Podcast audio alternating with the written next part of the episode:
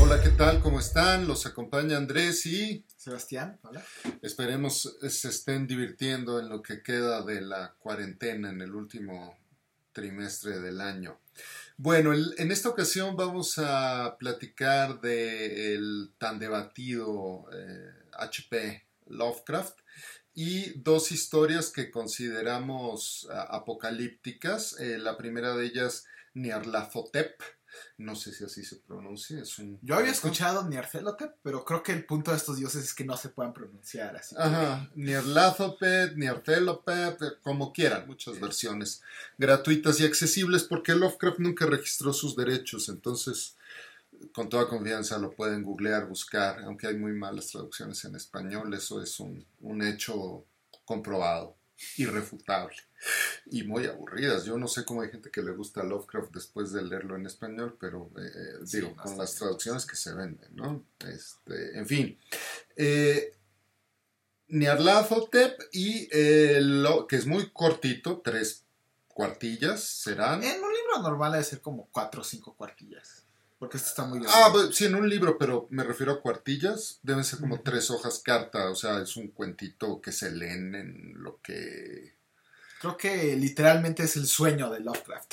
¿no? Y, y, este, y el otro es eh, The Shadow over Innsmouth. La sombra sobre Innsmouth. sí. La sombra sobre Innsmouth. Ese es mucho mejor, es más largo y a mí me gusta. Tiene ahí Tiene, algunas tiene sus momentos. Tiene sus momentos. tiene cosas sus que no me gustan, pero bueno, pues es parte del debate de Lovecraft, ¿no? Que tiene muchas cosas que no nos gustan, bueno, a mí, muchas cosas que no me gustan y muchas que me gustan, entonces... Lo discutiremos cuando lleguemos, pero lo que tiene es la escena de terror de ese libro. Yo la considero la mejor de, creo que toda la literatura que he leído hasta la fecha. ¿eh? Estoy dispuesto a decir eso. La tensión que logra crear en ese cuarto está muy bien hecha. Ya se están peleando mis gatitos. Bueno, ya empezamos con este. Y, y bueno, pues porque es apocalíptico, porque este no tiene la menor duda. El otro podría dudarse si es un, el fin de Innsmouth, el fin de Nueva Inglaterra, el fin de la costa este, o un evento que sucedió una vez. Vamos a darle un poco de contexto. Este eh, fue escrito en 1920, o sea, tiene 100 años. No es una de las mejores piezas de Lovecraft para mí, aunque para muchos críticos sí lo es, sobre todo críticos en inglés. Es, eh, es más bien reconocida por su importancia. Es la primera obra en la que Lovecraft crea a un dios. A un dios y es un personaje que saldrá varias veces es en el sus obras. primer ¿no? personaje Ese está- recurrente en Lovecraft, lo cual está, está padre. Está, está interesante. ¿Y eh, qué otra cosa? Es un dios. Aparecen seis obras de Lovecraft. De hecho, las tenemos aquí: The Rats in the Walls, The Dream Quest of Unknown Kadav, que, que tampoco eh, es como muy buena. El poema, Fungi o Fungi, Fungi. Fungi de Yugoth. Y. eh, ah, The Dreams in the Witch House. Ese me gusta mucho. Los sueños en la casa de brujo. Oye, ese está muy bueno. Y eh, Haunter of the Dark. Y creo que una nota importante de cómo leer Lovecraft, eh, dependiendo de la edición que ustedes estén leyendo, puede cambiar mucho. Sí. Están las que están curadas por Yoshi, un fan, por- un académico de Pues es un especialista. Un El mayor especialista. Bueno, el mayor especialista de Lovecraft, eh, Yoshi, se ha dedicado a curar, a editar, más bien, las obras de Lovecraft para hacerlas un poquito más ah, entendibles. Y hay, hay también eh, cuentos de Lovecraft reimpresos eh, de manera idéntica a su primera publicación, lo cual es este, bastante interesante. En, en inglés, en español, no tengo yo ningún libro de Lovecraft en español. Que en los libros de Lovecraft ponen esta edición consta de traducciones de la impresión original de Lovecraft en la revista Weird Tales. ¿no? Quiero pensar aunque quizá esa, esa, esa, esa, querencia sea muy alejada de la realidad. Y en otras ediciones diga, estas son traducciones de ediciones editadas y no de la primera impresión. Lo cual no en el caso de Lovecraft no tiene nada de malo porque me parece que estas Weird Tales, la verdad, los editores no eran muy buenos. Oh, no tanto que no eran buenos, de hecho es parte no de la historia de. Lovecraft. De hecho, esto es algo curioso. El dueño de la revista le gustó tanto Lovecraft que dijo lo van a poner y Lovecraft se negaba a que nadie lo editara de ninguna forma. Si le decían, bueno, te lo publicamos, pero necesitamos editar esto, eh, decía, ¿saben qué? No, no me publiquen. Entonces le acabó gustando tanto al dueño de la revista que dijo, ¿saben qué? Publíquenlo sin editar nada. Habría que ver, supongo que ha de haber pasado, pero tengo también conocimiento de comentarios contrarios, de que llegó algo de Lovecraft, pues, edítenlo porque este no puede nada más nunca iniciar de manera clara. Recuerden que en, eh, a finales de 1919 había habido la epidemia de la influenza española, entonces eh, esta idea de que eh, habría una pandemia que acabaría con el mundo, curiosamente, pues estaba en boga hace 101 años. Eh, entonces, bueno, tiene varios puntos interesantes. La mayoría de estos comentarios los estamos tomando los comentarios de un libro del 2014 que se llama este The New Annotated Lovecraft o eh, Lovecraft anotado y que me parece he visto en Gandhi y en el sótano y en el péndulo en español este libro. ¿eh? eh si quieren en un rato les muestro la portada. Y yo quisiera pensar, pero puedo equivocarme, que la traducción es, es buena, aunque sé que trata...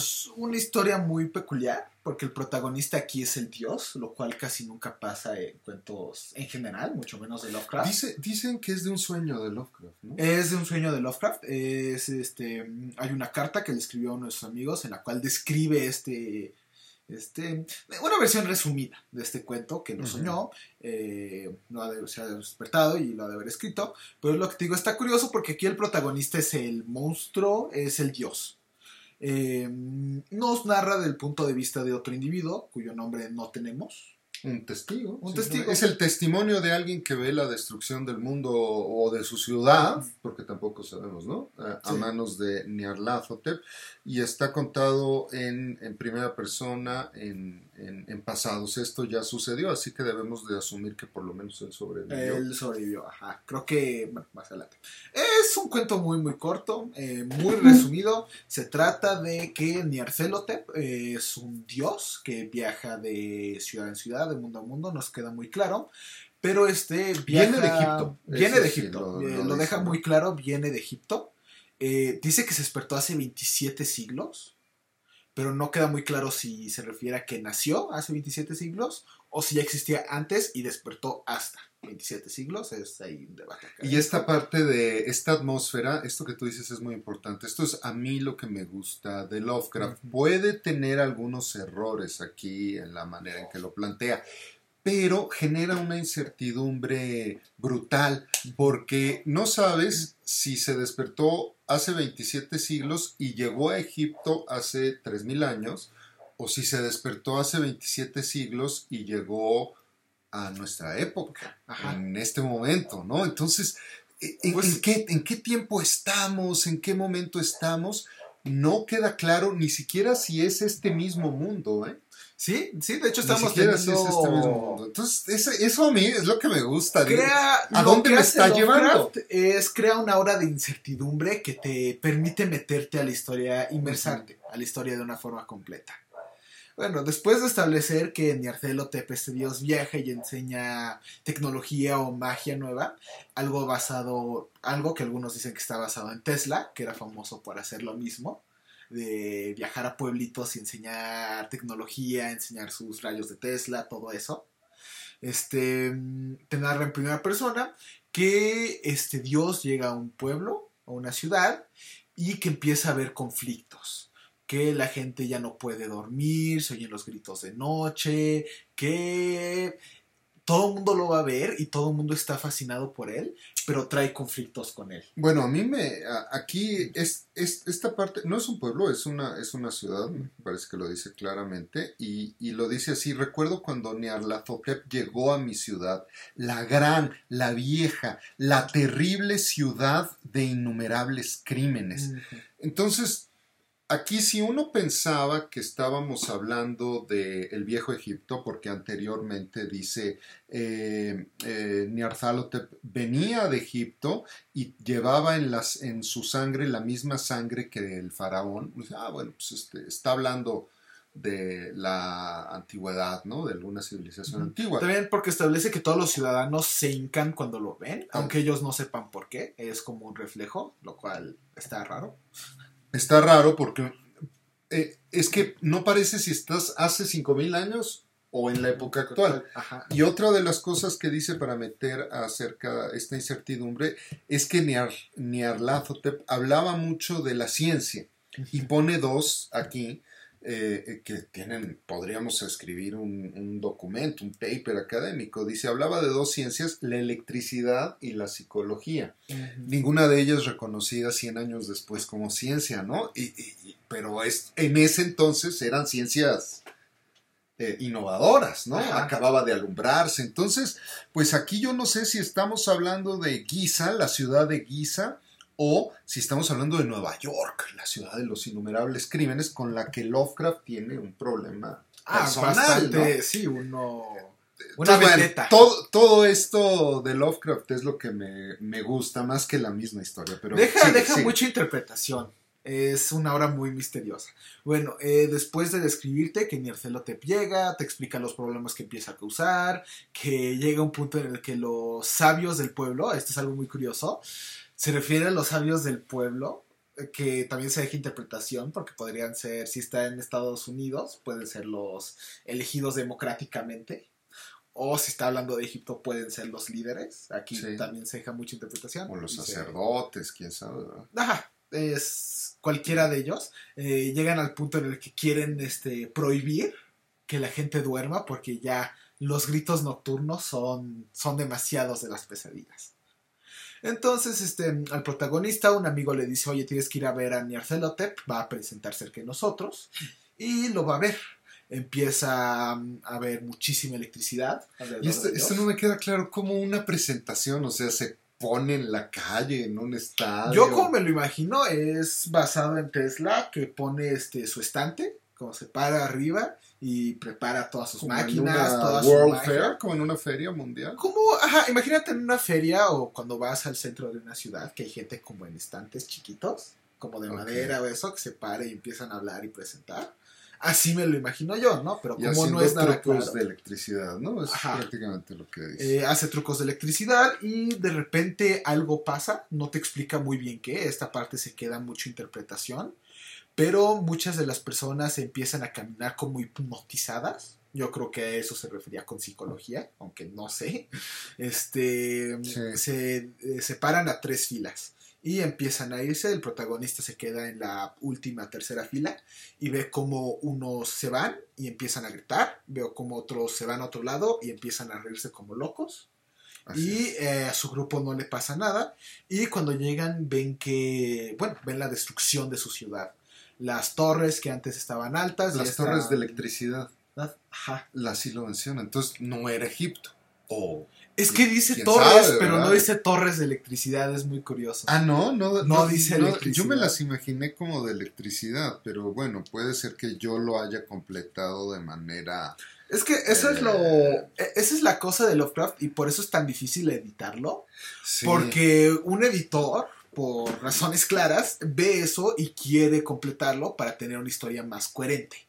Me fui con la misma finta en Lovecraft cuando leí la de la música de Eric que dije, ah, sí, pues es que están en París, que no, pues ¿dónde dice que están en París? Pues en ningún lado, ¿no? Entonces, oh, eh, eso es lo que te, te envuelve de alguna manera. Te- eh, hace algo que ya hemos visto con George Romero, que te pone te pone una pista de algo que tú asumes eh, de alguna forma solo para cambiártela al último segundo. Eh, La única diferencia es que Lovecraft nunca clarificó nada. Y bueno, y bueno, pues hay una destrucción total, ¿no? Este, Sí. de, la, de la ciudad, ya no- tampoco queda claro si solo es de la ciudad, si es del país, Tampoco, si es del mundo. O pue- hay una interpretación que viene en este libro que trajo a los a la última fila eh, al futuro.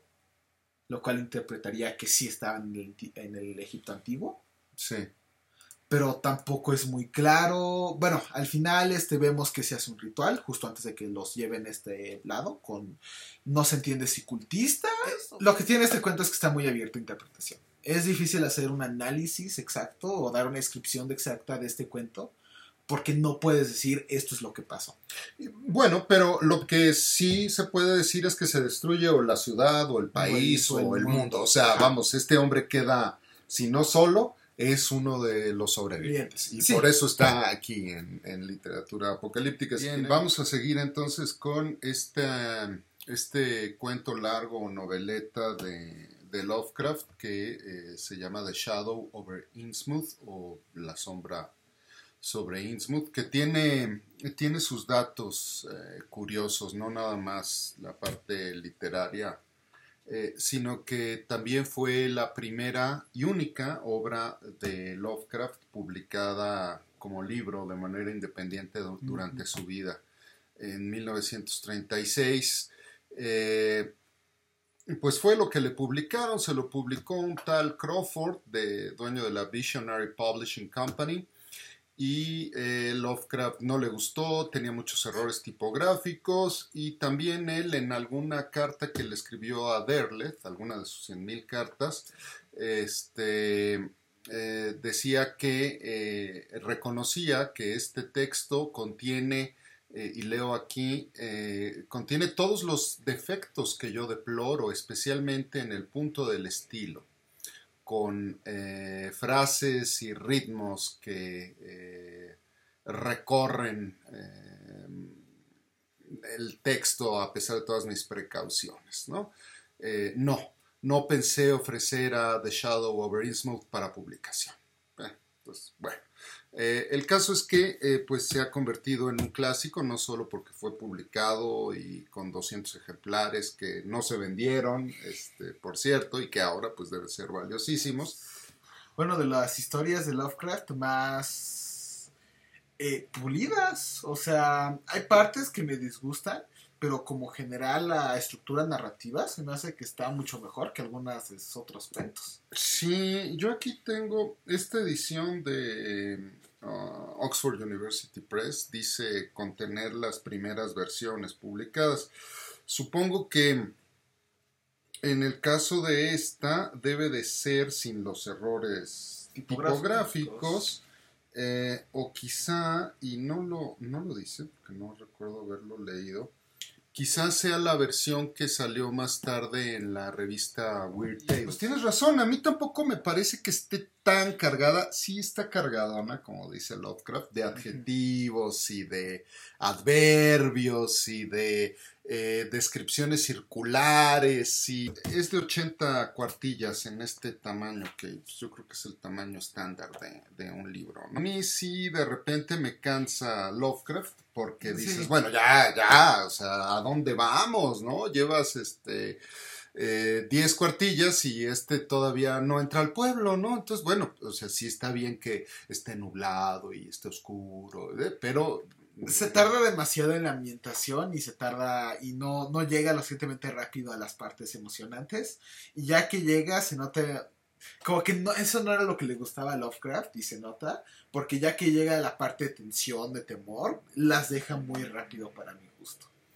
Sí, y eh, pues algún cineasta actual te diría que esa parte de tensión y de temor debe ser la larga, ¿no? Por ejemplo, mira, vamos a, a, a decir de qué trata de manera general y eh, pues si me perdonan mi traducción al aire, eh, para un poco eh, dar a entender eh, también cómo es que Lovecraft plantea la atmósfera. Y este primer párrafo a mí sí se me hace muy bueno. Durante el invierno de 1927-28, funcionarios del gobierno federal hicieron una extraña y secreta investigación de ciertas condiciones en el antiguo puerto marítimo de Innsmouth, Massachusetts.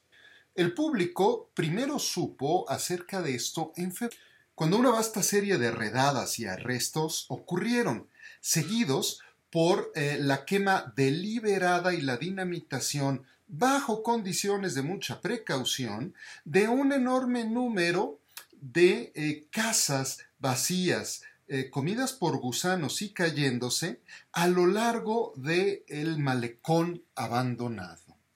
Las almas inquisitivas dejaron esta ocurrencia pasar como uno de los mayores golpes dentro de la espasmódica guerra contra el licor. Así como hay guerra contra las drogas, había guerra contra el licor. Bueno, creo que duró precisamente esos años, ¿no? Sí. Bueno, pero ven, eh, ¿por qué leo esto? Que no ha dicho nada Lovecraft.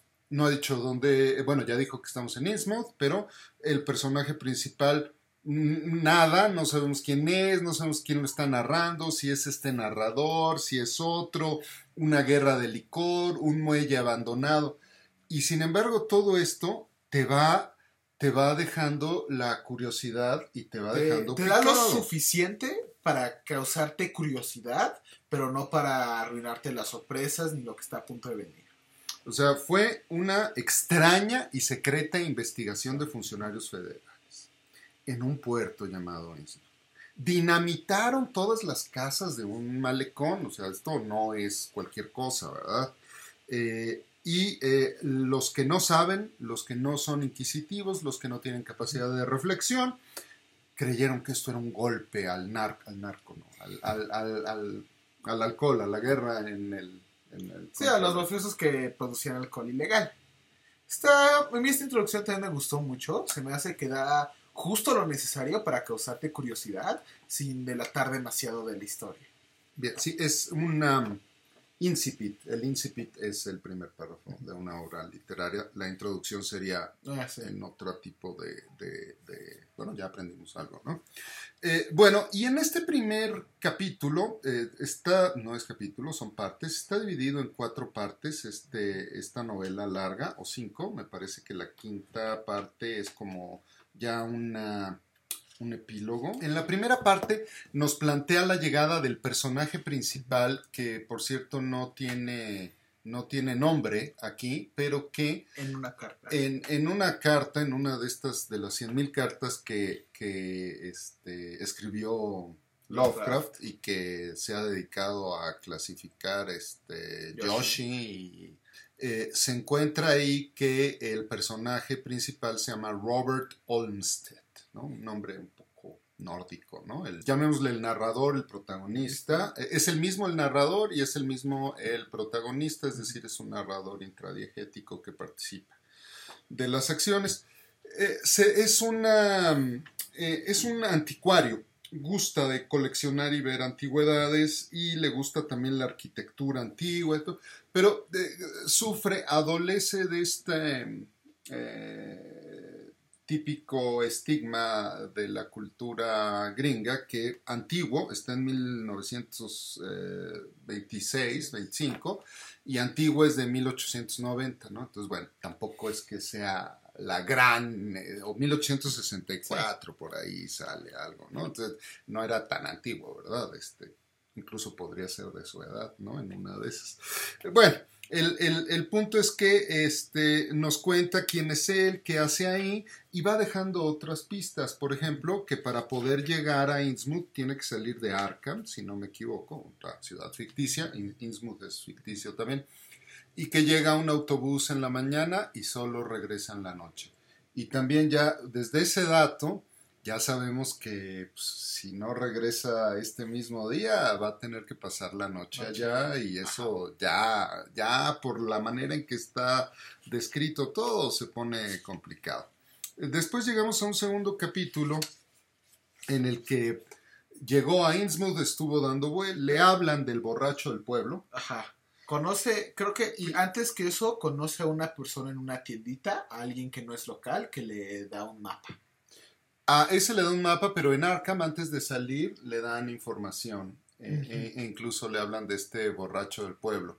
Y él llega y compra una- un, un cuartito de, de- de whisky para darle al borracho que tiene un nombre eh, bastante curioso, Sadok Allen.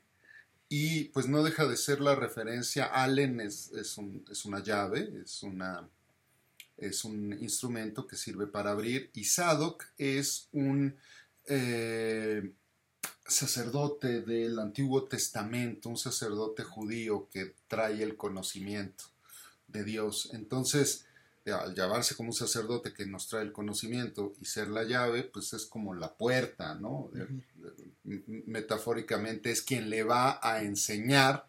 Eh, fíjate que ya haciendo esta reflexión, pues es quien le va a decir la verdad, ¿no? Es el que no, le dice la verdad y más bien, eh, desde cierto punto de vista, le abre los ojos a la situación que está pasando en Innsmouth. Le enseña cuál es la sombra sobre Innsmouth. Eh, en hebreo, Sadok quiere decir el recto. Así que, bueno, pues este, sí, es efectivamente el único, el único cuerdo de aquí. Cuerdo, porque aunque podría, aunque tomar alcohol en este tiempo era ilegal y mucha gente lo considera el loco del pueblo. Creo que en este momento no, como que después fue ilegal porque dice que va a la tienda. Ah, sí, sí, sí. Sí, bueno, eh, se considera como un... La oveja negra del pueblo este Sadok. La gente como que lo trata y lo ve diferente, pero desde nuestro punto de vista es el más normal. Eh, platica con él, le tiene que comprar creo que dos cuartos de, no solo uno, pues se lo toma, le compra otro whisky eh, para que siga platicando y eh, pues ya en la le, cuenta ciertas historias muy extrañas Sadok, ¿no? Le dice que un antiguo capitán de nombre Obed Obed, este, fue después el dueño de la principal fábrica ahí procesadora de pescado pero que hizo un pacto con alguna civilización de una isla que estaba para esto, para aquí, como que uno nos da tanta información y es algo que hace muy bien Lovecraft, empieza a disparcirla lentamente para que te den más ganas de saber lo que está pasando.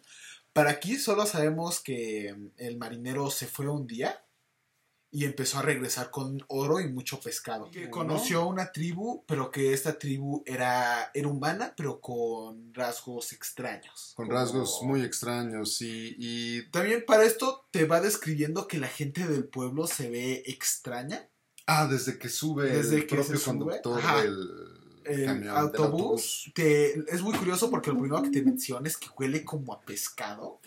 Ah, sí, durante todo momento te dice que todo el pueblo huele a pescado. todo el pueblo huele a pescado y eh, ve que el conductor del autobús está como que sudando mucho, como que tiene una capa grasosa y sus ojos son muy grandes y no lo ve parpadear. Ah, sí, sí. sí. Y la nariz... Eh, muy chata. Chata. No, no deja pasar la ocasión para decir que las personas con las que se encontró Obed en el mar, en una isla, eh, seguramente eran nativos degenerados, eh, retrasados, incivilizados, ¿no? Su típico, eh, el, típico racismo Lovecraftiano, que, que, si bien es buen escritor, también hay que decir que, pues, llama inferiores, degenerados y retrasados a, muy curioso de múltiples. Ah, múltiples, no es que títere con cabeza. Para Lovecraft los únicos los únicos civilizados decentes, por decirlo de alguna forma, son los ingleses puros.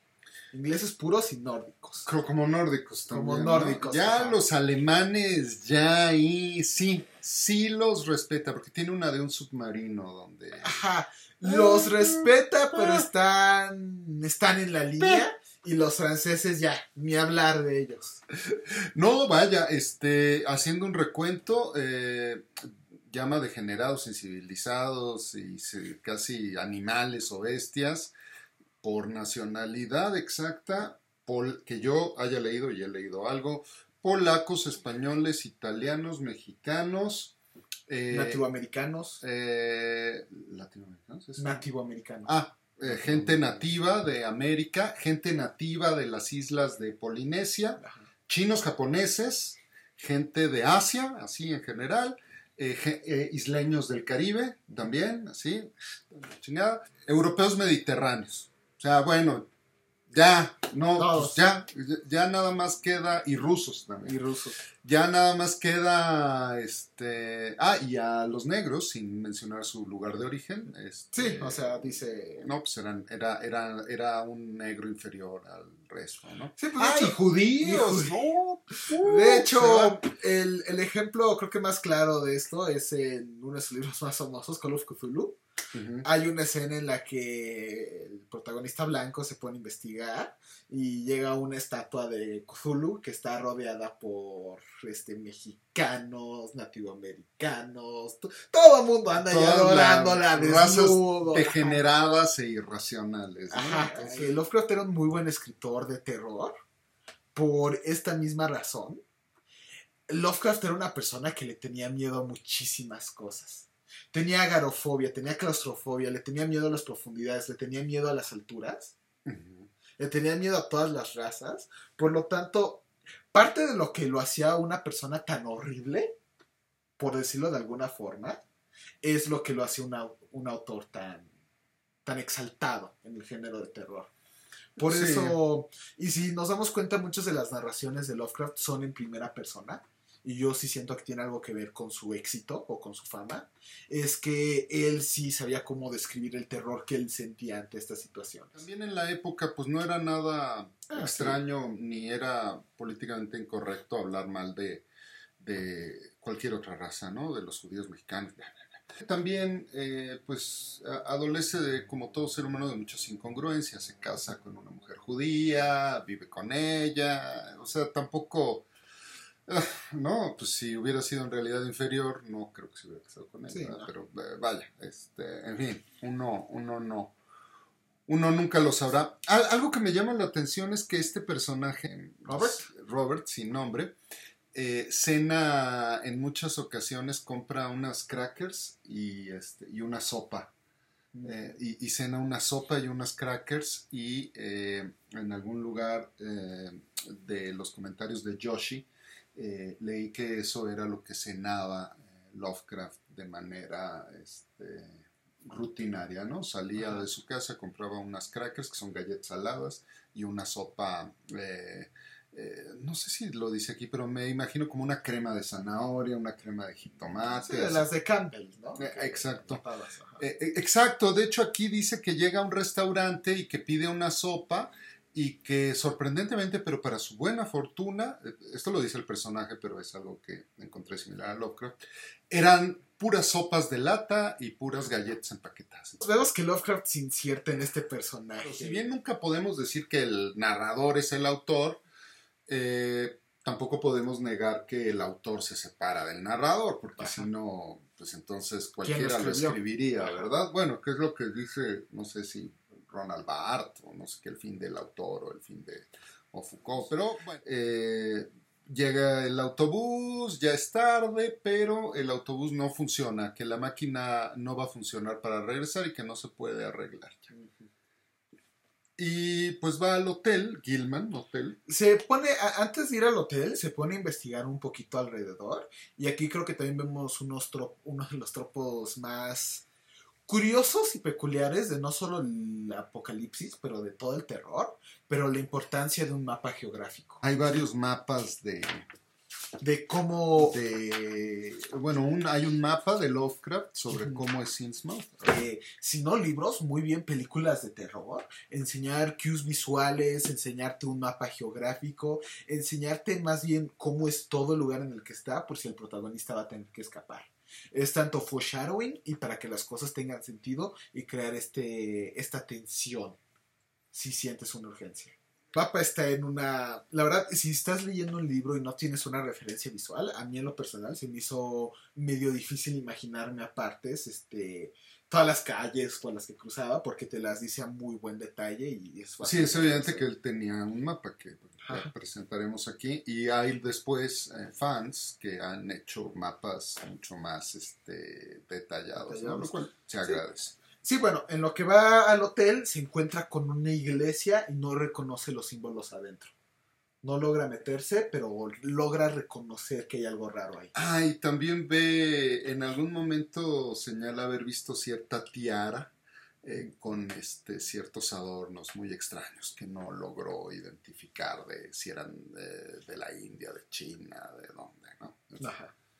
¿no? Entonces, eh, bueno, finalmente se hospeda en el hotel, se sube a un cuarto piso y eh, ya se pone a, leer, que tiene una lamparita y está con su lamparita leyendo en la noche y de repente empieza a escuchar pasos y a oír ruidos, pero uno como lector dice, bueno, pues pues hay pasos, pues es un hotel, ¿verdad? No, no, no. Eh, a mí, de hecho, no me pasó tanto eso porque describe muy bien que no hay nadie más en el hotel. Pero puede llegar alguien a las 2 de la mañana a un hotel, o sea, Ah, no, sí, no es es... posible. Ay, algo, no, pues... Pero por cómo te está pintando el mundo, te, te da a entender que este no es un lugar muy visitado por, eh, por turistas y también como lo tratan los demás, como que sí, y esto es algo muy recurrente en muchas historias de Lovecraft, los nativos de un pueblo son como desconfiados. Ah, sí, como muy pueblerinos. ¿no? Pueblerinos, Sería ajá. La, la- muy cerrados, ¿no? Muy Empieza a escuchar pasos, eh, el protagonista se para a cerrar la puerta con candado. De ahí viene una, esa es el- la sección cuarto, eh, cuatro, y de ahí viene una de las escenas más largas, desde que oye los pasos, son dos, cuatro, seis, eh, siete páginas de una tensión pues muy, muy bien lograda. Muy bien lograda. Este son- tipo solo en su cuarto haciendo lucubraciones en la cabeza de cada pequeño ruido que oye, ¿no? Si es esto, si es lo otro. Y teniendo como flashbacks de lo que le contó Sadok. Ajá, sí, recordando eso. A Recordando. mí en lo personal, esta se me hace de las mejores escenas de terror que he visto en un libro, porque para ser tan larga, en lo personal, para mí nunca perdió la atención. Pues no, no pierde la atención y además no sabes quién viene. Es que como no sabes O sea- qué viene, empieza, cada vez empieza a ser más grande la, la tensión y la preocupación tanto del protagonista, tanto de Robert, como la del lector, porque no sabes qué está pasando. Y Ni qué va a pasar, sí, ¿eh? Pero, o sea, ¿quién podría entrar? ¿Va a ser un monstruo? ¿Va a ser un pescado? ¿Va a ser un...? Ajá, es que es eso, y es parte de lo que hace a Lovecraft también tan buen autor de, de terror, porque lo que pasaría es si de repente alguien entra y es un monstruo, perdería parte de la tensión. Haz algo. Lo que hace Lovecraft aquí es deja que cada quien interprete el monstruo que va a entrar, por lo tanto el terror es personal. Tú, te, tú empiezas a reflejarte con el personaje y te imaginas lo que a ti te daría miedo, haciendo que esto haga mucho más tensión. O sea, no dejándolo en un jumpscare momentario, que le dices, bueno, pues ya haz algo.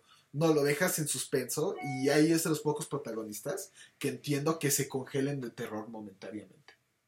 Pues quizás se vaya a convertir después en un tropo el tener miedo a algo que no estás viendo, que no aparece, ¿no? Ajá, por ejemplo, eh, esto se sale mucho en películas de Hollywood de terror. Creo que eh, todos han visto una película de miedo en la que el protagonista está acostado en una cama, empieza, ajá, empieza a moverse la chapa, se abre y t- es la mamá, o una tontería así. O sea, no tiene que necesariamente dar miedo, pero lo que se dieron cuenta, yo asumo que de este cuento, eh, es que generar tensión así sí funciona. Es lo mismo cuando un protagonista está caminando por un lugar oscuro y escucha pasos y ve que es una rata o un mapache corriendo por ahí. Sí.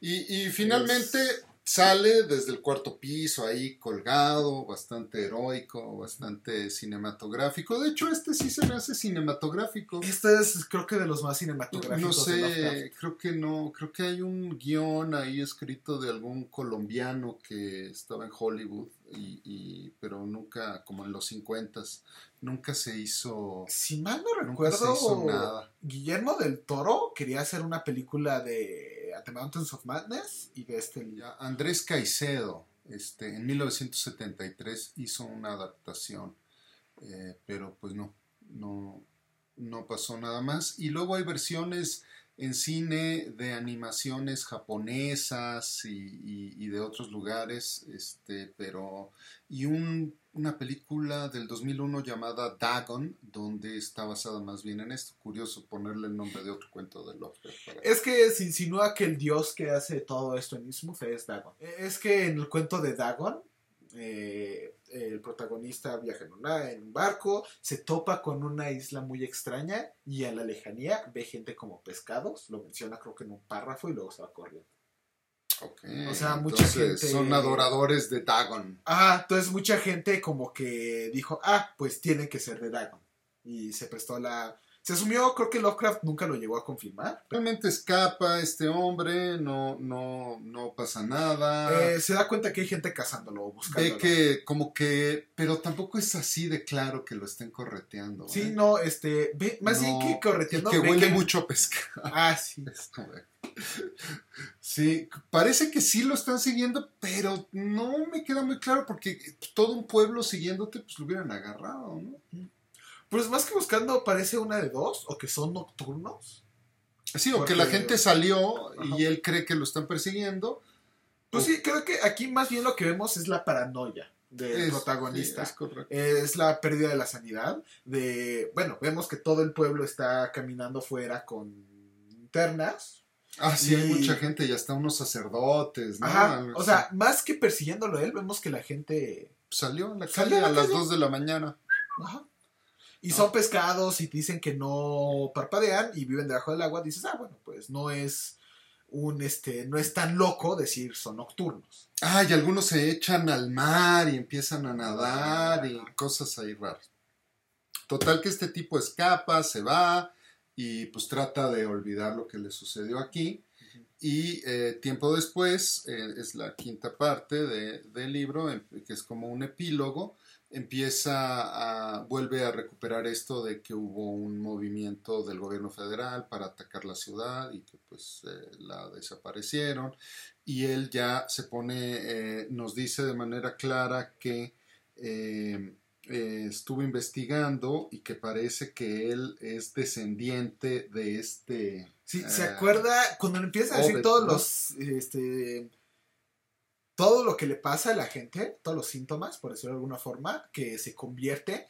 ¿Se acuerda que él tenía un primo que lo enviaron a un manicomio porque empezó a intentar saltar al mar y que estaba convirtiendo y tenía algunas cosas raras con él? Todos asumieron que estaba loco, que tenía una deficiencia genética, pero descubre que creo que su abuela era la hija de Obed. su abuela y hasta sueña que con su abuela Ajá. que la va a visitar al fondo del mar en medio de un palacio fosforescente con muchas terrazas y jardines. No sé cómo serían unos jardines en el mar, pero bueno. este, Como los de la sirenita. como los de Aquaman, ¿no? Creo que Ah, eh, sería más. se da cuenta this was my realm too. Este era mi mundo. No me acuerdo, acaban que libera a su primo, ¿no? Del manicomio y es inferido que regresan a. Eh, libera a su primo del Canton, eh, es una madhouse, lo llama él, o sea, casa de locos, no sé cómo lo traduzcan en, en- en español, y, y se van a Innsmouth para, este, en la lair of the deep ones, aquí los llama ya a The los... Deep Ones, ajá. La, lair- la guarida de los... Profundos. ¿Profundos?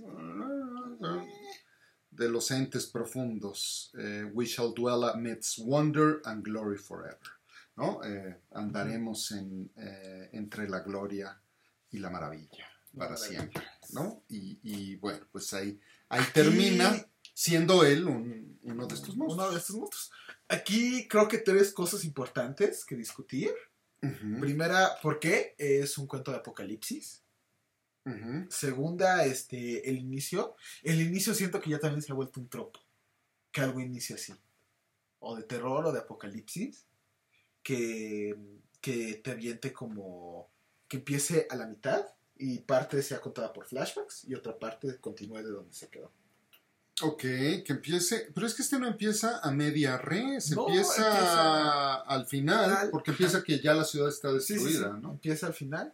Y el... Y luego, brum, ¿no? Regresa hasta el principio. Sí, sí, luego regresa hasta, hasta el principio. Pero es curioso, ¿tú considerarías que eso ya es un tropo? Eh, darte una pista, decirte lo que ya pasó y luego regresar. A ver, es que empezar al. Empezar a ¿Cómo, media cómo empieza al este, con una no. noticia? Como con una noticia de lo que pasó. Pues no, la Iliada empieza a media res, entonces ya algo más viejo que la No, Iliada no, que pues empiece a media res ya no, no, no, eh, eh, un tropo apocalíptico, no, pero sí el hecho de que dé algunos indicios en el principio de que esto va a acabar destruido. Quizá ese sea un tropo de literatura apocalíptica, ¿no? Pues sí. que empieces hablando de que esto va, esto va a ser el- un, un- una...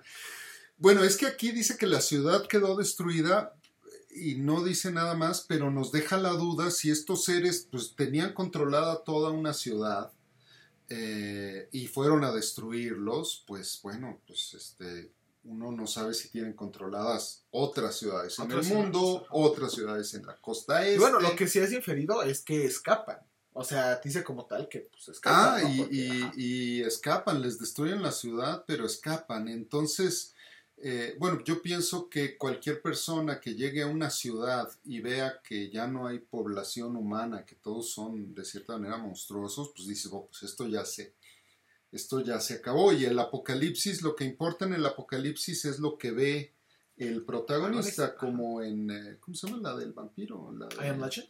en la de Soy Leyenda, él cree que es el último, pues, o sea, a lo mejor no es el último, Sí, o sea, pero pues, él puede cree que, que- es el último, pues, Por ejemplo, en, Robert, en Am Legend, puede que en otra parte del mundo, que digamos Ah, en Europa, estén aún- muchos humanos, ¿verdad? estén como normal y haya acabado con el virus humano. La cosa es que el protagonista no sabe eso, solo ve lo que está pasando enfrente de él y dice, no, pues ya acabó mi civilización.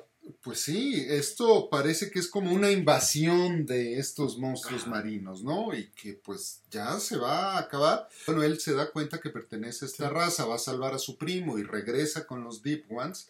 Eh, pues dice uno, bueno, pues esto ya, esto ya de aquí en adelante eh, eh, destruirán al mundo, ¿no? Sí.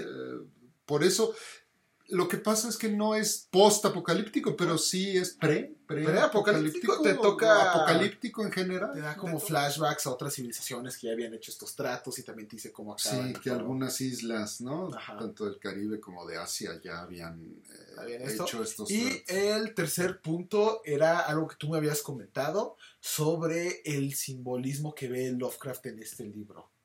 El terror que le causa a él descubrir que existe la posibilidad de que no sea de raza pura.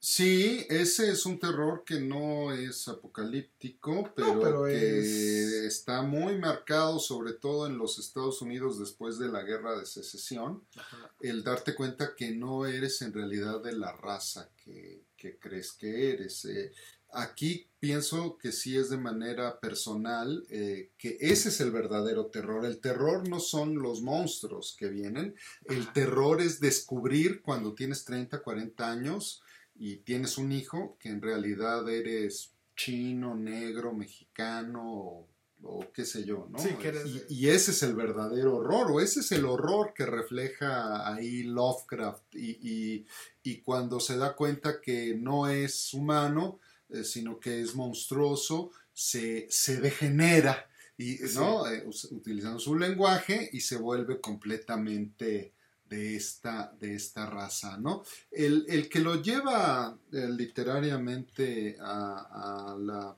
pues, perfección sería Faulkner con eh, The Stain, no sé si se llame La Mancha o algo así, que es de un hombre que eh, a los 40 años tiene un, un- le confiesa a su madre que su padre es negro, ¿no? Y ese, ese es el verdadero horror, pero eh, yo creo que ahora pues ya hasta es políticamente incorrecto decir que te da miedo ser de una raza de la cual no crees Sí, ser, y yo creo que por eso este es una de esas es una de los cuentos de Lovecraft que ha perdido un poquito su su, su golpe, su, su eh, eh, aspecto de sorpresa.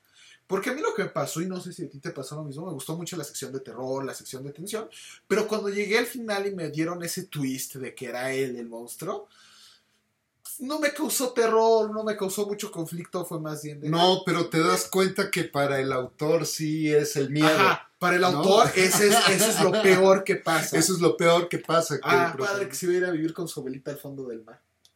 Sí, oye, pues qué Ah, padre ajá. que seas como un pez marino y todo, y tengas a tus abuelos, tus papás esperándote en el fondo del mar, pues está todo dar, ¿no? Eh, no, no, y acá es como, no. Sí, no, eh, eh, no eres de. Ajá, o sea, cambió de raza, se convirtió en otra cosa. Ese era, Sí. ese era como con lo que te quería dejar Lovecraft, el último terror. Sí, y más bien te da risa. No sé Ajá. si lo haces una película, pues cuál sea el último. O sea, que él sea lo que odia y la manera en que reacciona no es tan. No, ya no. Sí, no, la, la interpretación y los libros cuentos que han eh, mejorado mucho con el tiempo, diría yo, sería, por ejemplo, con Dagon, o muchos en los que tiene Lovecraft que el protagonista pierde completamente su mente y o se acaba suicidando o acaba loco. O sea, creo que ahorita ese es un miedo mucho más creíble que descubrir que eres de otra raza. Pues sí, quizá alguno de los que siga mejorando, pero eh, dijo Lovecraft que era su mejor cuento, era la música de Eric Sam. Yo, yo estaría de acuerdo con eso. Y todavía, ese todavía resiste, resiste, el, tiempo, porque aquí... Es que el miedo que intentas implantar en alguien tiene que ser relacionable. Eh, si alguien no se puede relacionar con el temor de estar solito en una casa oscura y oír que algo rechina, pues ver una escena de esos en el cine no, no le va a causar nada porque va a decir, ah, pues es un gato.